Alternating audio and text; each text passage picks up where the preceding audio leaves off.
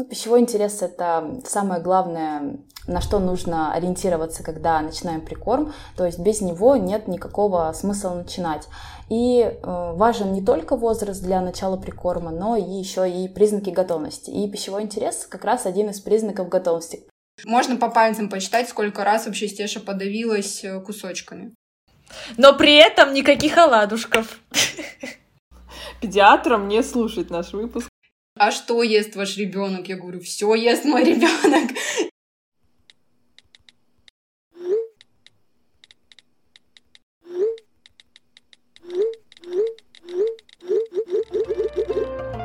Всем привет! С вами подкаст «Мамский чат». Подкаст, где трое молодых мам проходят все трудности и радости материнства в прямом эфире. Меня зовут Лиза, и у меня есть сын Леша, которому сейчас один год и один месяц, и мы живем в Санкт-Петербурге. Всем привет! Меня зовут Майя, и моей доченьке Евелине сейчас 9 месяцев. Мы живем в Санкт-Петербурге. Привет, меня зовут Настя, и моей доченьке Стефании восемь с половиной месяцев. Мы живем в Екатеринбурге. Приятного вам прослушивания!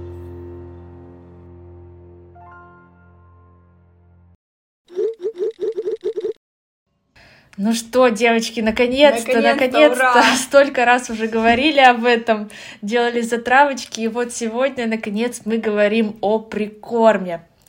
Мы считаем, что эта тема довольно большая и слишком ответственная, чтобы делиться исключительно своим опытом. Поэтому сегодня мы пригласили к нам в гости эксперта Алену Ковтаеву. Здравствуйте, Алена. Спасибо большое, что сегодня пришли к нам. Расскажите, пожалуйста, чем вы занимаетесь? А, приветствую всех мам. Меня зовут Алена Ковтаева, еще раз представлюсь. Я консультант по прикорму и питанию э, детей и веду блоги на эту тему в разных соцсетях. У меня есть сын Давид, ему недавно исполнилось два года. Собственно, с его прикорма и началась моя история. Но об этом, я думаю, еще попозже расскажу. Мы все втроем с девочками избрали путь самоприкорма. Но, насколько я знаю, вы, Алена, специалист именно по естественному прикорму. Расскажите, пожалуйста, в чем разница? А, да, это так. Я специализируюсь на естественном прикорме, но самоприкорм у них тоже есть некоторые моменты похожести. А, вообще, естественный прикорм – это плавный переход от молочного питания к пище семейного стола. Он отличается от других видов тем, что он очень гибкий и подстраивается под каждого малыша, под его особенности, под ценности мамы и питание всей семьи. Например, естественный прикорм а, не обязательно начинать только с пюре, как в педиатрическом, или только с кусочков, как в самоприкорме. Это все подбирается индивидуально под каждого малыша. Самостоятельность малыша тут очень поощряется, и можно давать пробовать кушать самостоятельно уже с самого начала прикорма так же, как и на самом прикорме. Но не все детки способны прямо в 6 месяцев так делать, поэтому мама может помочь, но при этом не забирать свою инициативу вместе с ложкой в свои руки, как, например, в педиатрическом, когда мама кормит только сама с ложки, а только лишь направлять. И что самое главное в естественном прикорме, э, ну и в самом прикорме тоже, тут не нужно высчитывать граммы и следовать определенной схеме продуктов. Тут учитываются именно потребности малыша в питании, его желания и, конечно же, рацион семьи. Вот ваш путь тоже начался с прикорма малыша Давида. Вы сразу для себя поняли, что вы не хотите идти по педиатрической схеме, или как вообще это произошло? Я сначала думала, что, ну, когда еще не была знакома с этой темой, что, э, наверное, единственный путь это педиатрический, потому что не знала да, другого. как и многие, мне кажется. Да, да, да. Но поняла, что это не совсем хороший путь, потому что тут не учитывается какие потребности малыша. И я стала изучать эту тему, нашла информацию о естественном прикорме, вот, изучила и уже стала все делать э, правильно, так сказать. Я уже дождалась пищевого интереса малыша, когда мой сын Давид, он прямо хотел попробовать еду. Я в первый раз ему дала попробовать э, вареную размятую морковь. Это было самое первое, что он попробовал.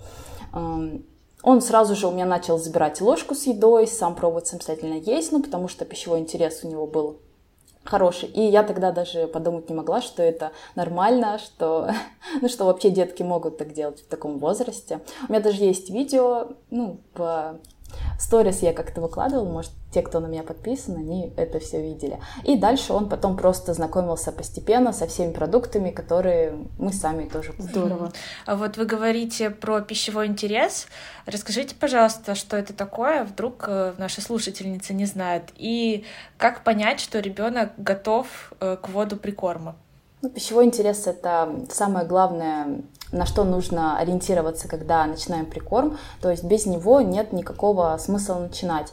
И э, важен не только возраст для начала прикорма, но и еще и признаки готовности. И пищевой интерес как раз один из признаков готовности к прикорму. Но он не единственный. Есть еще, например, угасающий выталкивающий рефлекс, то есть когда малыш уже перестает выталкивать все изо рта, ну, в том числе и еду тоже когда э, ребенок уже может себя в вертикальном положении поддерживать, сидеть не прям самостоятельно не обязательно, но если с опорой на маму, то он может это делать и не заваливается.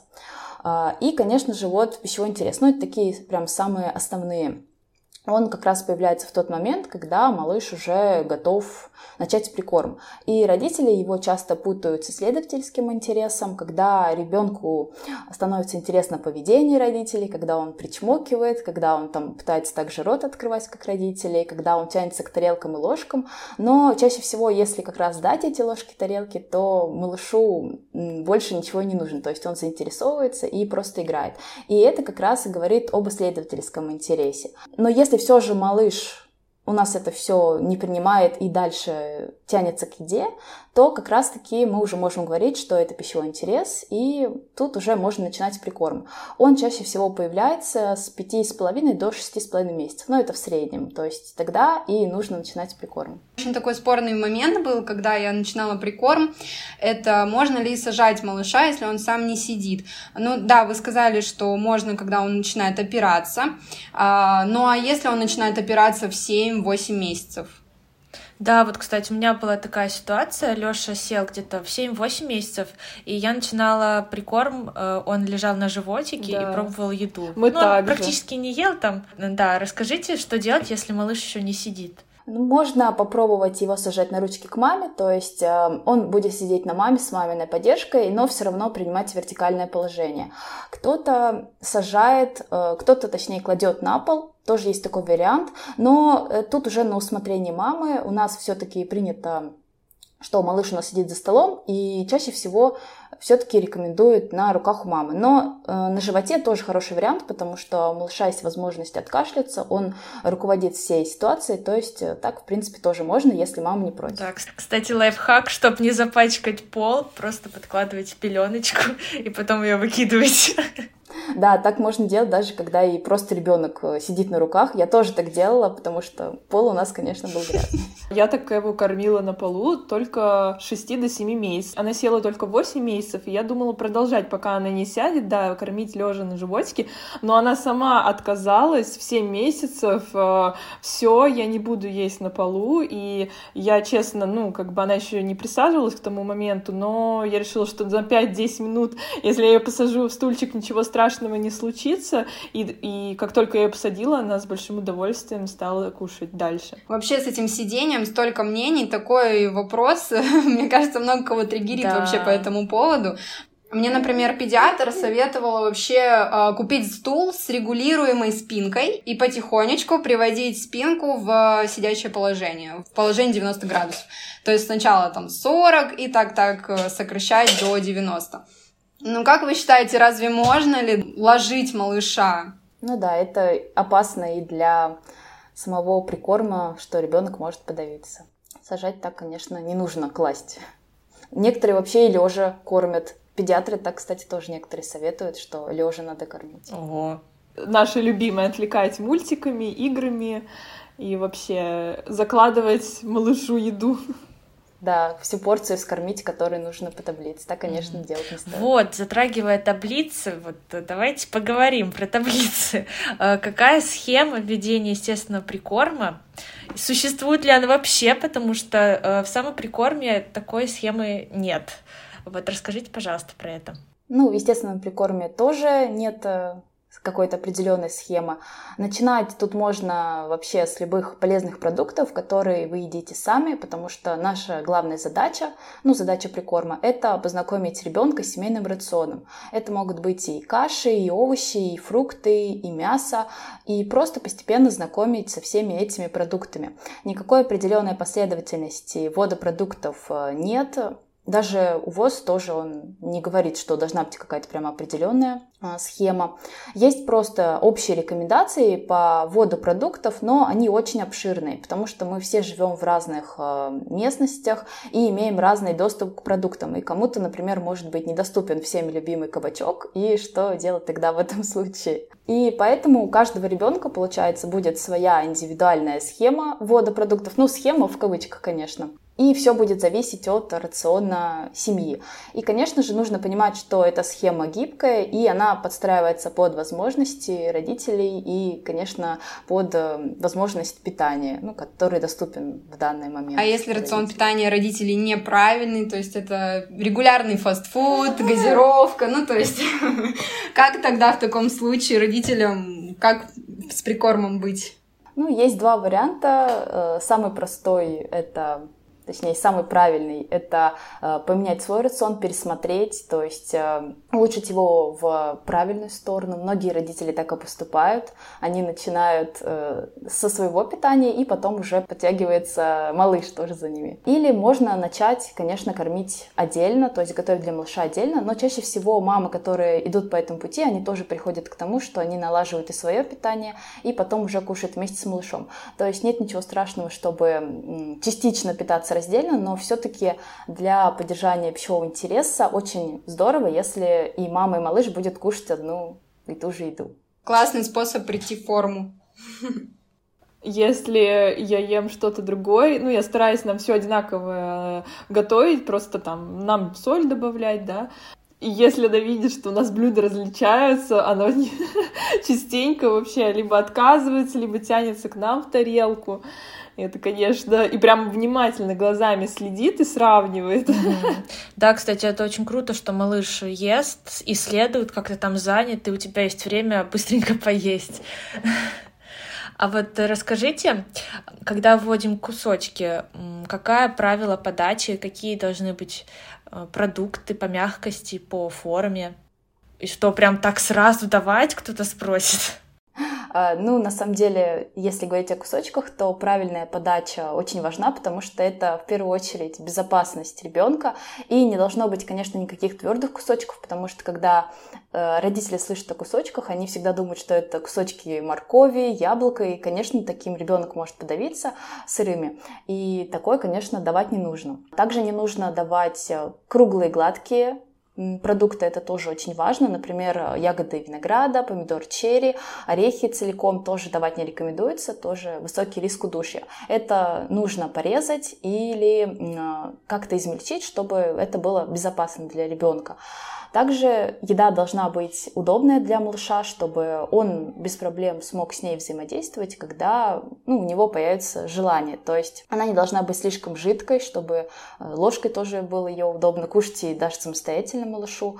И она должна помещаться у малыша в кулачок. То есть это может быть подача в форме брусочков, полосочек, долек. Ну, естественно, это все должно быть в нормальной подаче, то есть э, кубиками тоже можно, но э, это все зависит, конечно, от конкретного продукта, и тут нужно и структуры тоже, структуры продукта тоже многое зависит. Такой лайфхак, чтобы как проверить, еда готова для подачи малышу, можно надавить пальцами, если вы легко можете раздавить еду, значит, ребенок своими деснами справится с этой едой. Да, да, это тоже правдивый метод, так обязательно нужно делать, особенно если малыш совсем маленький и только начинает знакомство с прикормом, с кусочками, это очень важно. А что насчет кожуры? Кожуру лучше стещать, конечно, первое время. И если это продукты, которые у них всегда кожура жесткая, то даже достаточно долго это все нужно стещать. Ну, вообще, смотрите, по малышу. Некоторые малыши, они избавляются от этой кожуры, то есть они съедают прямо во рту всю мякоть и выплевывают кожуру. Детки тоже такому может, могут научиться. Я вот пользовалась таким лайфхаком, просто обдавала овощ кипятком, например, помидор, и кожура становилась, ну, в таком виде, в котором малыш ее может спокойно и безопасно скушать. Да, это тоже хороший вариант. И с помидором вот чаще всего так и поступают. Да, ну, зачастую я просто убирала совсем эту кожуру, то есть не подавала. Угу. А вот вопрос по поводу зубов я хочу спросить. Э, прикорм начинаем в 6 месяцев, и в 6 месяцев далеко не у всех детей есть вообще хотя бы один зуб. И как они будут эти кусочки жевать? Ну, зубы, они не влияют особо на кусочки, потому что детки у нас жуют деснами, и зубы, они никак не влияют. У деток первые появляются передние зубы, а передними зубами у нас никто mm-hmm. не живет, даже mm-hmm. взрослые. Поэтому на зубы не стоит ориентироваться, и можно спокойно давать мягкие-мягкие главные кусочки, и детишки справятся деснами отлично. Да, ну я на самом деле это знала, просто мне кажется, эм, кому кого-то заинтересует этот вопрос. Так, Алена, а если вот э, ребенок уже ест пюре, и вот как ему перейти на эти кусочки? То есть многие считают, что вообще там, пока у него все зубы не вырастут, так и не переходим к кусочкам. Ну, да, если так, то нужно ждать где-то полтора-два года, то есть только в это время ребенок сможет освоить кусочки, но, конечно, чаще всего это неправда. Уже в этом возрасте достаточно сложно перейти на кусочки, и нужно это делать раньше. Если ребенок ест пюре где-то в 6 месяцев, и это начало прикорма, то тут ничего критичного, потому что пюре еще допустимо, ну, в принципе, можно.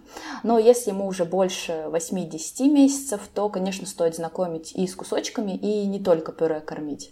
И вот как раз где-то с 7-8 до 10 месяцев это самый лучший возраст, когда детишки могут освоить кусочки. Поэтому их нужно обязательно предлагать. А, главное, их предлагать очень мягкими. И если ребенок уже ест пюре, то мы можем постепенно переходить на кусочки, то есть постепенно менять консистенцию. Сначала, а, если ребенок ест прям жидкое баночное пюре, то мы постепенно загущаем, начинаем готовить сами, то есть у нас получается густое пюре, потом разминаем те же овощи вилочкой, чтобы уже получалась такая не очень однородная консистенция.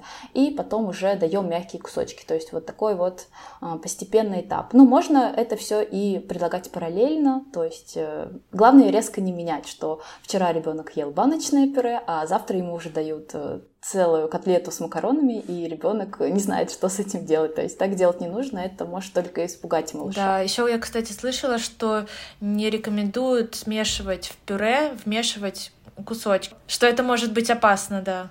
Да, потому что он привык уже глотать пюре, пюре же просто нужно, по сути, проглотить, и если он встретит кусочки, то он может по привычке начать глотать и, конечно же, может подавиться, и еще важно, что он может тут напугаться, и потом у него будет страх перед не только кусочками, но и вообще любой пищи. То есть так делать не нужно. Это плохой способ научить есть кусочки. Да. Ну, вообще хочется сказать, что когда ребенок ест кусочки, всегда есть вероятность того, что он подавится. И я крайне рекомендую подготовиться к этому и морально, и физически посмотреть видео, что делать в таких ситуациях. Но хочется сразу успокоить мам, вот э, на протяжении всего именно нашего пути прикорма у нас никогда не было такой прямо критической ситуации. Да, был как бы рвотный рефлекс, но это ничего страшного, ребенок сам с этим может справляться. В нашем случае даже без рвотного рефлекса обошлось, то есть вообще нам 9 месяцев, и можно по пальцам посчитать, сколько раз вообще Стеша подавилась э, кусочками. Скажите, а вот еще является ли мифом тот факт, что дети, которые едят кусочки, они раньше начинают говорить, потому что вот у них э, челюсть лучше работает? Да, разве. Но я думаю, что тут индивидуально, но на самом деле кусочки они действительно влияют на развитие э, жевательных вот этих мышц и э, ну, на развитие речи тоже это может сказываться, поэтому Чаще всего те детки, которые с самого начала практически прикорм едят кусочки, то у них меньше проблем с речью. Это действительно так. Ну вот э, нам кажется, что основная сложность такого способа ведения прикорма, не считая, конечно, что приходится постоянно отмывать всю кухню. И ребенка и ребенка, и себя даже порой. Главная сложность — это составлять правильную тарелку малыша и соблюдать правильную подачу. То есть мы должны сбалансировать белки, жиры, углеводы, клетчатку. Как это все грамотно делать? Порой мамы боятся, думают, что это очень сложно, что тут должна готовить э, вообще целый светский стол, но как вы считаете? Ну, про правильную подачу я уже немножко раньше говорила, а про правильную тарелку тут как раз-таки нужно знать э, об основных группах продуктов, как раз которые Майя назвала. Э, это у нас зерновые, фрукты, овощи, белковые, молочные продукты и продукты, которые содержат жиры. И в идеале каждый прием пищи, он у нас э, должен содержать ну, хотя бы зерновые, овощи, фрукты и белок. Так может, конечно, быть не с первого дня прикорм, потому что некоторые выбирают постепенно знакомить малыша со всеми продуктами, но через какое-то время должно это все быть на тарелке и предлагаться малышу регулярно. То есть большинство у нас а, примерно половина тарелки это обычно где-то фрукты, овощи. Четверть тарелки это у нас э, зерновые и четверть белковые. Вот это идеальная тарелка. А что делать, если малыш не съедает полностью эту тарелку, которую мама очень тщательно, с заботой, с любовью составила, приготовила, сделала правильную подачу? Да, и сколько вообще малыш должен есть? Есть ли какая-то норма? Сколько он там? У меня просто приходил педиатр, и она спрашивает, сколько грамм ест ваш ребенок? И у меня это так вопрос, я так растерялась, потому что я вообще понятия не имею, сколько он ест. Она говорит, ну 200 грамм съедает. Я даже не знаю, как 200 грамм эти выглядят. Или еще педиатры спрашивают, а что ест ваш ребенок? Я говорю, все ест мой ребенок. Да, я вот, мы тут были у аллерголога, на меня вообще смотрели как на горе мать, вы что, даете ребенку оладушки? Зачем ей в 9 месяцев оладушки, вы с ума сошли? Ну а сколько ест? А какие ест? В смысле все ест? Как так все ест? Да, тут э, очень странно пока что принять что ребенок не должен есть по граммам, но, как я говорила, что не нужно следовать вот этой схеме прикорма, и это не только о последовательности, но и о граммовке. Ребенок, он очень хорошо знает, сколько ему есть, и он обычно сам себя контролирует, то есть больше, чем он хочет, он не съест. И тут нужно обязательно за этим следить. Если ребенок не съел все, что ему мама положила, то просто принять это и убрать То есть заставлять его доедать, конечно же, не нужно. А, главное, на что стоит ориентироваться, это просто на желание ребенка, и он скушает столько, сколько он захочет. Но я знаю, некоторым сложно вот так брать и выкидывать еду или смотреть, что ребенок не доел, но думаю, тут нужно уже над собой работать со своими проблемами. Ребенок не должен да, все доедать. Именно так. Как и любой человек, взрослый да, тоже да. не должен все доедать. Да, вы правильно сказали. А вот еще педиатры говорят, вот мы когда начали прикорм 6 месяцев, там уже в 7 месяцев, ну что, пора уже завтрак, обед и ужин, чтобы был. А потом через месяцы перекусы, и вообще уже все. То есть какая-то странная. Начинаем с одного кабачка с ложечки, а потом... Целый стол шведский получается. Но при этом никаких оладушков. Ну да, конечно, в 6-7 месяцев три приема пищи это очень много. Нужно начинать с одного приема пищи, а второй прием пищи где-то ближе к 8 месяцам появляется, и третий к 10 месяцам, а перекусы вообще только после года, потому что у нас основное питание это молочное, грудное молоко или смесь, и если мы будем давать очень много прикорма, то это будет вытеснять молочное питание, что не рекомендуется до года, по крайней мере, точно. Вот про перекусы сейчас очень актуально для меня. Расскажите, пожалуйста, вот как правильно давать перекус, ну, э, из чего он должен состоять? И можно примеры, пожалуйста, потому что я, честно сказать, растеряна в этой теме, и не знаю, как правильно ему дать перекус. И иногда я замечаю, что он как будто не хочет. Нужно ли? Ну, мне кажется, да, не стоит, наверное, его заставлять, но сколько вот должно быть перекусов вообще в идеале? Но они после года вводятся, и их может быть от одного до трех. Но иногда может быть вообще без перекусов, то есть тут ребенок тоже это все контролирует. Mm-hmm. И в разные дни может быть по-разному. Mm-hmm. То есть когда-то один перекус, когда-то там два, когда-то три. Тут все от ситуации зависит. Перекусы, они у нас особо не отличаются от приемов пищи, то есть они тоже должны быть сбалансированы. И если это, например, только там яблочко или только творожок, этого будет недостаточно. Нужно, чтобы было хотя бы две группы продуктов. Mm-hmm. То есть, например, овощи, фрукты и белок, овощи, фрукты и углеводы. Mm-hmm. То есть вот такой вот. Ну, конечно, если вы добавите еще и третий, то будет неплохо. Mm-hmm. И, конечно же, сколько ребенок съест, только ему и давать. Если он не хочет перекус, то значит не нужно ему сейчас его кушать. Ну, у нас пока нет такой проблемы, что он не хочет, он просто обожает есть еду.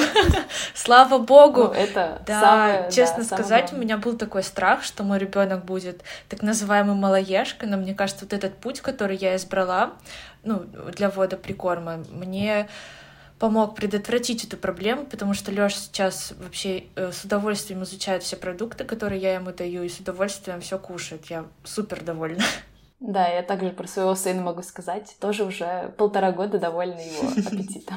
А что делать, если малыш отказывается есть какую-то определенную категорию продуктов, например, мясо или овощи, то как в этом случае быть? Стоит немножко настаивать или подождать? Так сказать, переждать этот момент? Ну, настаивать прямо сильно не нужно, заставлять кушать тоже не нужно. Можно попробовать э, в разных подачах это все предлагать. То есть не просто есть, например, овощи не просто в виде свежих овощей, можно их э, приготовить в блюдо. Э, рагу и гарниры какие-то из них. Можно попробовать их там запекать э, на гриле в виде палочек и подавать, например, с различными соусами, тоже такое детишкам нравится. Или те же оладушки, которые нежелательны, ну, на самом деле желательно, в них добавлять овощи, кексики различные с овощами, тоже хороший вариант. Еще очень важно, чтобы родители кушали эти овощи, потому что если родители не едят их, а детям нерегулярно их предлагают, то, то тоже будет мало эффекта, потому что детки у нас смотрят на взрослых и все с них копируют. То есть мы все равно продолжаем предлагать эти овощи или мясо, неважно что, регулярно, и самим тоже кушать при ребенке. И просто ждать, пока ребенок будет их кушать. Mm-hmm. То есть исключать полностью не нужно. А вот, э, знаете, еще говорят, что вот если у тебя малоежка, то ты убери грудь, там, убери смесь, и он сразу начнет есть. Но насколько мы знаем, что это абсолютно не связанный процесс друг с другом. Или наоборот, ребенок начинает э, отказываться от груди совсем, да, и хотеть только еду. Что в этом случае делать? Если это про деток до года, то это, скорее всего, говорит о том, если ребенок отказывается от груди или от смеси, то это значит, что ему предлагается очень много прикорма, и, конечно же, у ребенка не резиновый желудок, чтобы вместить туда много и молока, и прикорма, поэтому, конечно же, тут идет вытеснение. Тут нужно уменьшить порции, потому что до года все-таки у нас критично, и не нужно давать много прикорма. Конечно же, убирать грудь, чтобы ел прикорм, тоже это не поможет, это неверная тактика. И если мы уберем, то ребенок от этого не станет есть лучше, потому что проблема, она не в ГВ или там ну, чаще всего ГВ обвиняют, а в том, что неправильно организован прикорм, что недостаточный пищевой интерес, и тут э, нужно именно вот с этим разбираться. То есть э, даже после года, когда уже мама заканчивает ГВ, нужно сначала обязательно наладить питание, а потом уже убирать грудь. Это вот самое важное, потому что ребенок лучше есть не станет. Он может начать есть больше, потому что все-таки, э, ну, ему нужно же как-то выживать, но это не значит, что он будет есть разнообразно э, и прямо то, что хочет мама, что он сразу будет и мясо, и овощи есть. То есть чаще всего это какие-то макароны и бывает даже ну, какой-то фастфуд, потому что чтобы только вот накормить ребенка, то есть это не работает. Mm. А какой процент должен быть э, соотношение груди, ну, смеси и прикорма? И как вот вообще это все сосчитать? Э, если это про детишек уже после года, mm-hmm. да, или вообще? Ну, просто вообще. Вот я решила э, вводить прикорм и еще кормлю грудью. Как mm-hmm. мне понять, как это все организовать? Если это только начало прикорма, то мы никак не начинаем заменять прикорм на грудь, а просто кормим в том же ритме и ГВ смесью, а прикорм даем в то время, когда кушает вся семья, потому что прикорм это у нас только дополнение к а, молочному питанию. Mm-hmm. Поэтому до года тут не нужно с какими-то процентами заморачиваться. А после года уже фокус влияния смещается на корм, ну, уже на обычную еду, и ГВ потихонечку сокращается. Тут у многих детей по-разному. У кого-то соотношение 80 на 20, то есть еще 80% молочного питания и 20% прикорма. У кого-то бывает 70 на 30, у кого-то 60 на 40. Вот это, наверное, максимум, что бывает. Но если, конечно, прикорм организован правильно, то есть 40% прикорма и 60% э, молочного питания. И оно постепенно после года э, сокращается. То есть специально ничего не нужно сокращать. А ребенок обычно это делает сам. У него просто растут порции еды и сокращается молочное питание постепенно. Алена, я вот э, знаю, вы в блоге упоминали, что вы еще продолжаете кормить грудью. Как вы это сейчас совмещаете, учитывая, что Давиду уже два года? Нормально совмещаю, он не ест как-то плохо из-за этого. Я сейчас постепенно сокращаю кормление и начала замечать, что он стал есть побольше, но не, не очень много больше, то есть у него и до этого было разнообразное питание, Поэтому никак особо ГВ сейчас не влияет на еду. Он ест э, нормально и завтрак, обед, и ужин, и перекусы, и в достаточно таком большом объеме, что я даже иногда сама удивляюсь. Я даже сама, бывает, столько не съедаю. Да. То есть, э, если все правильно организовано, то никак ГВ не мешает обычной еде. А как вы тогда, сколько раз вы тогда в день кормите? Ну, как это вообще тогда происходит? То есть, когда захотел... Ну, сейчас у нас уже, конечно, все упорядочено, потому что малыш большой, и после года нужно уже упорядочивать кормление, ну, хотя бы стараться. И у нас где-то два дневных кормления, или одно, или два, и все остальное на сны. Вот. Угу. В принципе, это все и постепенно пытаюсь сокращать. Угу. Кстати, вот по поводу того, вы сказали, что ваш сын даже ест иногда больше, чем вы. У меня тоже такое, и я иногда волнуюсь, что он так много кушает, он может съесть свою порцию и потом еще у меня клянчить. И, ну, есть ли какой-то максимум? Потому что, мне кажется, иногда ему просто интересно попробовать, но как бы он уже как будто наелся. Но если малыши наедятся, то они уже не будут, скорее всего, кушать, а если малышу больше года, то там уже они сами могут контролировать, и действительно, бывает, иногда они съедают достаточно много, то есть их не нужно тут ограничивать. Короче, не волноваться, да? Просто, да, не нужно волноваться. Хорошо. Еще вот э, я уже закончила кормить грудью, и действительно, когда я закончила кормить, прикорм, конечно, уже был введен, случился просто какой-то супер бум по еде. Он постоянно, как только видел еду, он говорил ням-ням-ням, и просто сразу все сметал, съедал, и вот начал клянчить. И если когда я кормила грудью, он мог там просто поклевать, попробовать, то когда закончила, это вообще просто он прочувствовал прикол еды. А еще хотела задать такой вопрос. А, вот э, мы накануне были у аллерголога, а, и ну, кусочки у нас 6 месяцев, и мы сдавали анализы кала, и сказали, что некоторые кусочки не до конца перевариваются, сказали попить крион. Э, и, кстати, вот даже с первой там этой капсулки все стало прям... Даже если что-то было, все стало отлично перевариваться. И вот э, многих мам, и меня тоже в том числе это волновало, что вот кусочки, они не до конца перевариваются. И нормально ли это? Может быть, пока действительно рановато или как вот, что вы скажете на этот счет? А, для детского пищеварения это абсолютно нормально, что какие-то кусочки не переваренные, и непереваренная пища вообще есть в стуле, то есть это все нормально. И поначалу малыши, они еще не в совершенстве владеют навыком жевания, Поэтому какие-то кусочки, конечно, будут попадать, и тут ничего страшного нет. То есть что-то они все равно измельчат, но какие-то они проглотят, потому что ну, не нужно сравнивать mm-hmm. взрослые, как жуют, и как дети жуют. Они научатся жевать так, как более-менее так же, как взрослые, только когда у них уже будут как раз жевательные зубы и очень-очень много тренировок. То есть кусочками тоже нужно тренироваться, все так сразу не бывает. И как раз-таки контакт кусочков со слюной в ротовой полости, он будет дольше, чем с пюре, и это, наоборот, пищеварение у нас запускает, то есть уже желудок понимает, что сейчас туда поступит еда, и он будет это все лучше обрабатывать. А, кусочки, они попадают в желудок, а потом из желудка в кишечник пища поступает уже в виде сформированного, обработанного пищевого комка. И какие-то кусочки, конечно, желудок у нас обработать не сможет, но какие-то он обязательно обработает. Поэтому э, особо переживать, что они не переработаются, не нужно. И они, соответственно, выйдут э, в неизменном виде. И пюре, кстати, оно тоже не до конца усваивается, просто оно более однородной консистенции, и поэтому мы это не так замечаем. Даже для взрослых людей тоже характерно то, что есть непереваренные кусочки пищи в стуле, просто свое мы не разглядываем, а у ребенка за этим мы, конечно, очень следим. Поэтому это, точно. это абсолютно все нормально. А до какого возраста это нормально содержание большого количества кусочков? То есть оно же должно снижаться все равно, правильно? Ну да, а это как раз э, со временем, когда ребенок уже будет э, больше осваивать кусочки, когда у него уже появятся жевательные зубы, то есть э, как раз таки вот где-то около полутора-двух лет это уже меньше содержания, но оно все равно будет, потому что даже у взрослого это есть. То есть это, в принципе, нормально. Но содержание будет вот уменьшаться к полутора-двум годам.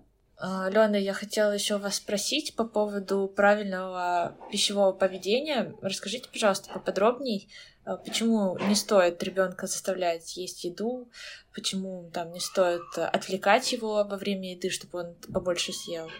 А, когда мы начинаем так делать, то мы сбиваем природные механизмы малыша, и малыш уже не чувствует свою сытость, чувство сытости, чувство насыщения, поэтому он может переедать. Это может быть и Э, вот в детском возрасте, когда только начали прикорм, и уже во взрослом возрасте. То есть э, человек, когда уже себе будет накладывать еду, он будет накладывать какую-то определенную тарелку и будет пытаться съедать все, что там лежит, а не по своему голоду. То есть это вот очень большая проблема у поколения нашего, очень сложно. Либо будет переедать, это тоже, тоже такое возможно. Либо у него будут проблемы со сладким, если, например, ограничивали в сладком, очень. Или предлагали после супа съешь конфетку, то есть ребенок должен был обязательно съесть суп, и потом он уже очень наелся этого супа и ест еще и конфеты. То есть это и переедание, и неправильное пищевое поведение со сладким.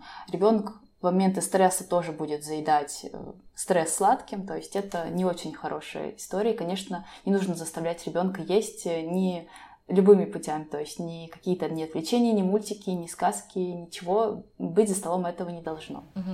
Вот, кстати, про сладкое еще вопрос. Как привить правильное отношение к сладкому? Я читала такой совет, типа, если вы не хотите, чтобы ваш ребенок много ел конфет, просто не покупайте сами конфеты и не ешьте их. Но если честно, для меня это очень тяжело, потому что я иногда люблю там чай с конфетой, да, выпить.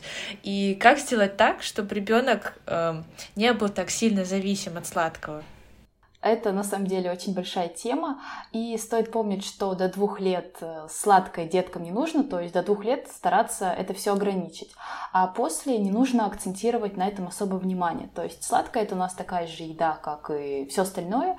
И если вы, например, едите, то вы можете немножко поделиться с ребенком, э, часто это будет достаточно, и он будет спокойно к этому относиться. То есть, э, когда там ребенок хватает какую-то конфету, мы не бежим, сломя голову, отбирать и говорить, нет, тебе такое нельзя.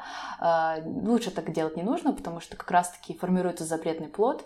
И то, про что я говорила, что мы предлагаем сладкое как поощрение, если ты там съешь суп, если ты уберешь игрушки, если ты что-то еще сделаешь, что я дам тебе сладкое. Такое тоже не нужно делать, потому что это тоже ценность сладкого возрастает, и тяга к нему, собственно, сильнее. Ну и вы сказали, что не покупает сладкое и не будет есть. Ну, в этом есть доля правды, потому что лучше покупать, э, если вы собираетесь делиться с ребенком, чисто на один прием пищи. То есть, например, вы вечером запланировали покушать сладкое, там какой-то тортик, пирожное, то вы покупаете на всех по одному, э, все съедают, и все, дома этого нет, и у ребенка спокойный, вы тоже спокойны. Вот мы начали говорить подробно про продукты. Помнила, что вот я раньше не знала, пока не начала вводить а, прикорм своему ребенку, что суп на самом деле очень переоценен а, нами, и его польза, она не такая, как на самом деле мы себе это представляем. Алена, вы вот как считаете, что это действительно так, или суп нужно давать детям? Ну, я считаю, что нужно давать, если его дают в семье, и если родители его и любят. Ну, и ребенок тоже, если любит. Но особой такой пользы от него нет. То есть главное снабжать ребенка разнообразным сбалансированным питанием, и можно обойтись без супа. То есть суп это у нас овощи, мясо, э, зерновые, если кто туда добавляет, и по сути вода. То есть если это все ребенок употребляет, то э, в супе нет необходимости. Если родители не едят суп, и не любят его, то детям тоже можно не предлагать. Если он будет в какой-то ситуации, когда будет этот суп там у бабушки или где-то еще, то вы можете ему, конечно, предложить, и вот тогда он с ним и познакомится. То есть это не обязательное блюдо, можно его особо так не предлагать. А что касаемо экзотических э, фруктов, например, вот если родители с малышом поехали на отдых, и там есть манго и так далее, вот можно ли давать, в каких количествах? И вообще, можно кратко про ввод аллергенов? Я знаю, что это большая тема, но все таки кратко, мне кажется, было бы интересно послушать. Но экзотические фрукты, они не относятся к аллергенам. Просто это такие продукты, которые в основном не едят на нашей территории. Поэтому, ну, с ними все-таки нужно поаккуратнее, потому что и родители тоже не всегда их едят. Но если родители их едят, то мы их и ребенку тоже предлагаем. То есть это нормально. Ну, по, чуть-чуть предлагаем, смотрим на реакцию, потому что реакция может быть на любой продукт и не только на какие-то экзотические фрукты. По поводу ввода аллергенов, их нужно вводить э, тоже примерно с начала прикорма, то есть до года их нужно постараться все вести, если, конечно, вы их едите в семье. А, начинаем их вводить по чуть-чуть, по маленькой дозе в течение нескольких дней и смотрим за реакцией. То есть сразу там два аллергена давать не нужно. А, что у нас относится к аллергенам? Это чаще всего говорят про восьмерку аллергенов, но их э, сейчас выделяют 14, но в основном акцентируют внимание на а, молоко, яйца, морепродукты, арахис, орехи, рыба. А что, апельсинов нет? Помидоры красные. А, апельсинов нет. И красные тоже. Это все не аллерген. Еще про шоколад говорят, что это аллергены. Но это не аллергены, просто продукты. На них может быть реакция. Она будет зависеть от количества съеденного. То есть, если, например, а, апельсинов съели много, то будет реакция. Если съели дольку, то не будет реакции. Но бывает на маленькое количество тоже реакция, но это уже, опять же, зависит от конкретного ребенка. То есть бояться красных фруктов, овощей и апельсинов, там цитрусовых не нужно, просто стоит всего давать по чуть-чуть и смотреть за реакцией. Еще, знаете, грибы очень часто по ошибке относят к аллергенам. Но грибы тоже не аллергены, их можно давать по разной информации. Кто-то говорит 6 месяцев, кто-то ближе к 10. Но главное, чтобы они были промышленного производства, то есть э, различные лесные грибы, они могут быть опасны для ребенка. А выращенные в промышленных условиях, то такие можно давать. Ну, естественно, стараться их приготовить в подаче, которая малышу будет комфортно. Кстати, так как мы заговорили о промышленности, хотела бы рассказать такую историю, которую мне внушала моя педиатр, что а, лучше малыша кормить из баночек, так как овощи и фрукты, которые поступают в эти баночки, они все проходят тщательную обработку, а то, что лежит на прилавках у нас, это все напичкано, как она выразилась, а, определенными э, добавками, которые могут да. навредить малышу. Я даже помню, Настя, ты хотела заказывать фермерские продукты, чтобы они были чистые. Да, мне действительно была такая идея а, заказывать фермерские продукты, потому что мы еще тогда жили за городом, и действительно была такая возможность. Но эту идею я не воплотила в реальность. Ну да, это все, по сути, такой маркетинг вот эти вот этого детского питания его позиционируют как самое полезное для ребенка и его делают из таких же продуктов, которые мы едим сами. Ну, может быть, чуть-чуть получше условиях, но тоже мы не можем это все проследить. Нам могут рассказать много, но не факт, что это на самом деле так. И еще Тут влияет а, такой момент, что даже если мы начнем с фермерских продуктов, которые вы сами, например, не едите, или с баночек, то все равно долго вы таким ребенка кормить не будете. И чаще всего родители где-то после двух месяцев прикорма, кто-то после полугода прикорма, они все равно начинают давать что-то со своего стола, какие-то фрукты, овощи и все остальное со своего стола. И поэтому в этом нет особого, особой необходимости. Конечно, наши продукты, которые сейчас, они не такие, как раньше, но они не такие страшные, как про них рассказывают. То есть они не в таком количестве чем-то напичканы, они тоже достаточно нормальные. Если есть возможность, то лучше использовать своего огорода или покупать фрукты, овощи в сезон, там замораживать, например, на зимнее время года. И вот так будет хорошо. Очень удобно. Да, о, кстати, заморозки — это вообще тема, облегчающая мамам питание малышей. Наделать много и заморозить. Я еще хотела спросить вопрос по поводу э, введения приборов для малыша. Когда это стоит начинать? Потому что сейчас вот я пытаюсь привить Лёше есть ложкой и вилкой, э, но его хватает на пять минут, потом он продолжает есть ручкой. Расскажите, как правильно это сделать. И еще, э, наверное, туда же можно добавить, э, как правильно поить малыша. Да, про поильники, стаканчики, вот как это лучше сделать. Приборы можно давать уже с самого начала прикорма. Ну, конечно, не стоит ожидать, что малыш будет прямо есть полностью самостоятельно сам, но знакомить таким образом можно с начала прикорма. А, если даже ребенок э, уже больше года, например, и он ест руками, то тут нет никакого повода для беспокойства. Мы просто также продолжаем предлагать э, все приборы, которыми едим сами. И сами, конечно же, кушаем вместе с малышом, показываем, как это все нужно делать, то есть все на личном примере. И не переживаем, то есть когда малыш будет готов, он тогда возьмет приборы и будет кушать. А кушать руками это у нас в культуре нормально, то есть за это не нужно переживать, он не вырастет дикарем, как тоже бывает говорят ничего страшного в этом не будет. По поводу поильников, всего остального. Их можно использовать, но лучше сразу же тоже сначала прикорма начинать э, поить ребенка прямо из чашечки, из стаканчика, э, из какой-нибудь стопочки. То есть каждый родитель по-разному это все делает. Главное, чтобы малышу было удобно пить. Поильники можно использовать, например, на прогулку, потому что там все-таки это все прольется, маленький ребенок, он не очень хорошо еще владеет этим. Еще, мне кажется, стоит упомянуть, что малышу стоит давать только воду, да? Никаких компотов, да, чаев. Да, до года желательно только воду, да, никаких компотов, чаев и всего остального. Единственный напиток до года — это просто обычная вода, а после уже можно предлагать другие продукты. Mm, я еще не пробовала, вот надо попробовать теперь.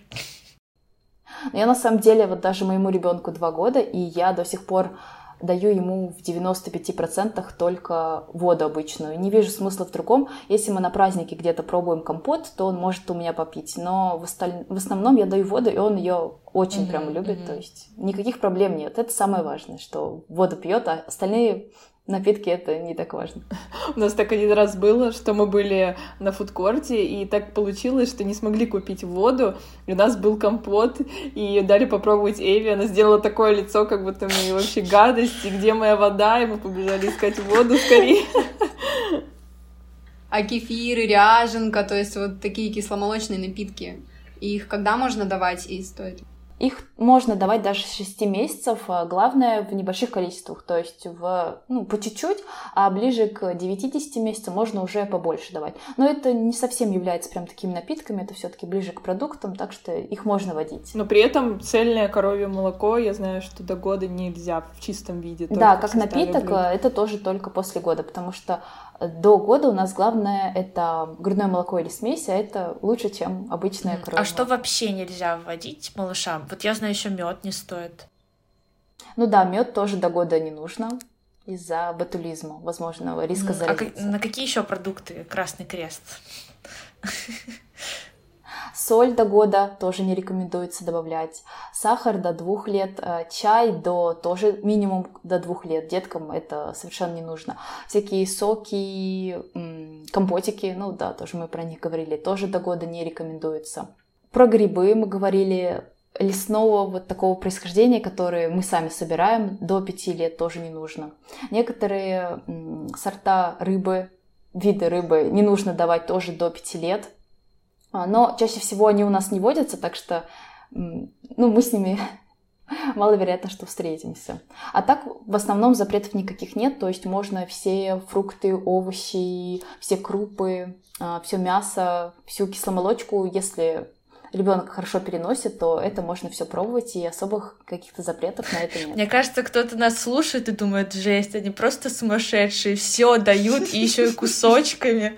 Горе матери, действительно, мое, как ты сказала. Педиатрам не слушать наш выпуск. Ну, кстати, некоторые педиатры есть э, нормальные, которые тоже проходят обучение и знают о современных рекомендациях, поэтому некоторые нормальные, но, конечно, найти их очень сложно, потому что не все повышают квалификацию. Хотела еще сказать, Алена, может быть, вот скажете каких-то таких топ ошибок, которые совершают мамы при начале ввода прикорма? Наверное, самое главное это кормить по граммам, заставлять ребенка есть, даже если он не хочет, заменять грудь на прикорм или смесь на прикорм, тоже этого делать не нужно. Пытаться довести до определенной порции за короткое время, кормить однообразной едой в течение там, недели, двух недель. Это очень влияет на пищевой интерес, и у ребенка потом никакого желания кушать какую-то новую еду нет. И кушать отдельно от ребенка. Это тоже такой важный момент, который родители чаще всего про него забывают, они просто кормят ребенка отдельно, потому что так удобней, а потом едят сами. А для пищевого интереса это очень-очень критично, и нужно стараться кушать всей семьей вместе, насколько это возможно, хотя бы на, не, на некоторых приемах пищи, чтобы у малыша тоже был стимул кушать, чтобы ему было это все интересно и вообще интересно находиться за столом. Все, многие мамочки боятся мнения со стороны, особенно своих родственников более старших, что да ты вообще изверг. Вот я с этим столкнулась, что меня осуждала моя бабушка, ну, мои там родители так средние, но тоже, а ты уверена? ну ладно, вот, и что им не понять нас, что у нас какие-то новые методики, и моя тетя даже сказала, это вот все вот эти вот новомодные блогеры, которые хотят на вас заработать и угробить ваших детей, при том, что на самом деле вот этот э, метод БЛВ э, был открыт еще, по-моему, в 90-х, да, если да, самоприкорм по-нашему. Да, да, да вот хочется взбодрить, э, дать надежду этим мамочкам, что этот метод абсолютно и естественного прикорма, и самоприкорма абсолютно стоит того, потому что вот даже сейчас Эви 9 месяцев, я вообще, вот я настолько довольна, хотя мы еще таком, можно сказать, в начале пути, да, только два у нас э, приема пищи, но я уже вижу, как я могу спокойно сесть с ней покушать и в общественных местах, и она справляется, она не выплевывает, нет вот этого кормления под мультики, я ее вообще не заставляю да, кушать, и она сама с удовольствием кушает. Даже когда мы приходим в гости, и Эва замечательно кушает, и все равно там моя мама, она начинает, нет, ну как же это так, надо ей помочь, и начинает ее кормить с ложкой. Ложкой просто... покормить, да. Да, я просто жила ладно, Майя, успокойся, вот придем домой и будем как обычно кушать. Мне мама вообще сказала, что а, это ты прочитала где-то там в Инстаграме, вообще какая-то информация неподтвержденная. Вот слушай врачей, вот что ты там читаешь в своем Инстаграме? Опять блогеров насмотрелась. Вы, Алена, столкнулись с таким отношением родственников? У меня тоже моя мама, бабушка, они тоже осуждали меня сначала они начали с трех месяцев, когда я не давала ему еду. Ну, то есть э, нужно было уже начинать не потому что он же смотрит да, он же так смотрит, вот. И, наверное, даже по сей день я тоже борюсь в каких-то моментах, когда э, мы все кушаем, и просто Давиду приносят сладкое зачем-то во время того, как мы все едим суп, ну, просто потому что деткам же нужно сладкое давать, вот в таком моменте тоже. И, конечно же, они сначала были в шоке от того, что я даю ему кусочки достаточно рано, не даю ему пюре. Э, мама меня вот недавно попрекала тем, что я ему не давала яблочное пюре, поэтому он не любит все пюре но он на самом деле у меня не любит пюре. Картофельное так вот до сих пор не полюбил, но обычно он уже ест. Но все равно вот она меня этим попрекает. И самое важное маме понять, что все-таки она главная над своим ребенком, только ей знать, что нужно делать, поэтому тут нужно владеть информацией, как это все делать, э, какие современные рекомендации, чтобы даже внутри быть уверенной и не сворачивать своего пути, не следовать рекомендациям, которые неверны, которые уже устарели и которые могут навредить ребенку, потому что все-таки у нас э, пищевое поведение, оно закладывается сначала прикорма, и нужно уже тогда знать, как это все делать. А вот могли бы вы тогда озвучить плюсы, чтобы мы могли как-то сподвигнуть мамочек, которые еще, вот, например, думают о педиатрическом прикорме или только начинают задумываться. Или наоборот а, боятся. И, или боятся, да, что как бы их убедить, что там в конце туннеля есть белый свет, и что нужно пройти через вот этот, ну, страх нового, так скажем, что впереди ждут такие ништячки. Вы имеете в виду плюсы не педиатрического Да, вот именно естественного самоприкорма, ну, в последующем, да, там, с 8 месяцев. Ну, самое главное то, что ребенок будет есть с аппетитом, и это, я думаю, всех мам больше всего заботит, потому что все думают, как накормить, чтобы он ел там все продукты. И чаще всего детки, которые на вот естественном прикорме, на самом прикорме, они едят без проблем и овощи, и мясо, ну хотя бы в каких-то видах точно едят. Они кушают более разнообразно. Они раньше начинают кушать самостоятельно, неважно руками или приборами. То есть это тоже очень важно. А, также, как говорила Майя, без проблем можно накормить в любом месте, потому что еда, она у нас не только промышленного производства или только там детское пюре, которое специально отдельно готовится, но и обычная еда, э, где там поменьше соли, сахара, и уже и даже в каких-то общественных местах тоже можно дать попробовать ребенку. То есть без проблем накормить его этим. Ну, это основные такие И моменты. стоит пройти через э, грязь, грязь на полу и на столе. это стоит того. Да, это тоже может быть, но я думаю, это очень маленькая жертва за то, что ребенок будет есть с аппетитом. И эта грязь очень быстро заканчивается. Это где-то на пару-тройку месяцев дальше уже будет да, гораздо чище, если ребенок будет практиковать. Кстати, еще из плюсов я бы хотела назвать, что не нужно для ребенка как бы отдельно готовить. В основном ты готовишь то же самое, что для себя, Просто ребенку делаешь правильную подачу, не добавляешь сахар, соль, и все, и ничего особо-то делать не нужно, и вы готовы, и вы сидите вместе и едите. И ребенку да. вкусно, и вам. А еще хотела в плюсы добавить то, что как вообще это круто прививает такую традицию, знаете, собираться вместе за столом, потому что сейчас можно да. наблюдать такую картину, как а, ребенок сидит в телефоне, папа там что-то тоже читает, мама смотрит телевизор, ну так, да, я как бы условно говорю, но в общем-то все отвлечены, все где-то а, не здесь, не в моменте, не за обедом, а в интернете, в Инстаграме. Вот, поэтому это, конечно, такое крутое привитие правильных привычек пищевых. И время препровождения с семьей приятное. Это тоже очень важно для общения. Да. Мне очень нравится, что у нас такая традиция появилась. Да. Главное, детки с ней кушают с Да, да. Это прямо очень им нравится. Наш выпуск подошел к концу. Спасибо, что послушали нас. Если у вас остались какие-то вопросы, вы можете задать их нам в телеграм-канале. Также мы хотим вам порекомендовать курс Алены по прикорму, который называется «Кушайте, пожалуйста». Я сама проходила этот курс у Алены и осталась в полном восторге, так как она изложила все от и до по полочкам, с чего начать прикорм, какая правильная подача блюд, техника безопасности и многое-многое другое, причем показывает показывает это на живом конкретном примере. Рекомендую, если вы хотите грамотно и с пониманием дела, а главное потребности своего ребенка, подойти к вопросу прикорма. Можете смело идти к Алене на курс, все расскажет и покажет. Ссылка будет в описании выпуска. Да, большое спасибо, Алена. Спасибо, спасибо вам Спасибо, огромное. девочки, что меня позвали. Было очень интересно с вами пообщаться. Да, было очень интересно, а главное информативно. Надеюсь, наш выпуск сегодняшний поможет мамам которые собираются вводить прикорм, так сказать, откроет, прольет свет на светлое будущее. Также, пожалуйста, не забывайте оставлять нам отзывы, комментарии, ставить оценки и подписывайтесь на наш телеграм-канал и группу ВКонтакте. Спасибо, что послушали нас. Всего хорошего. Пока. Пока-пока. Пока-пока. И помните, что вы самая лучшая мама для своего малыша. Пока.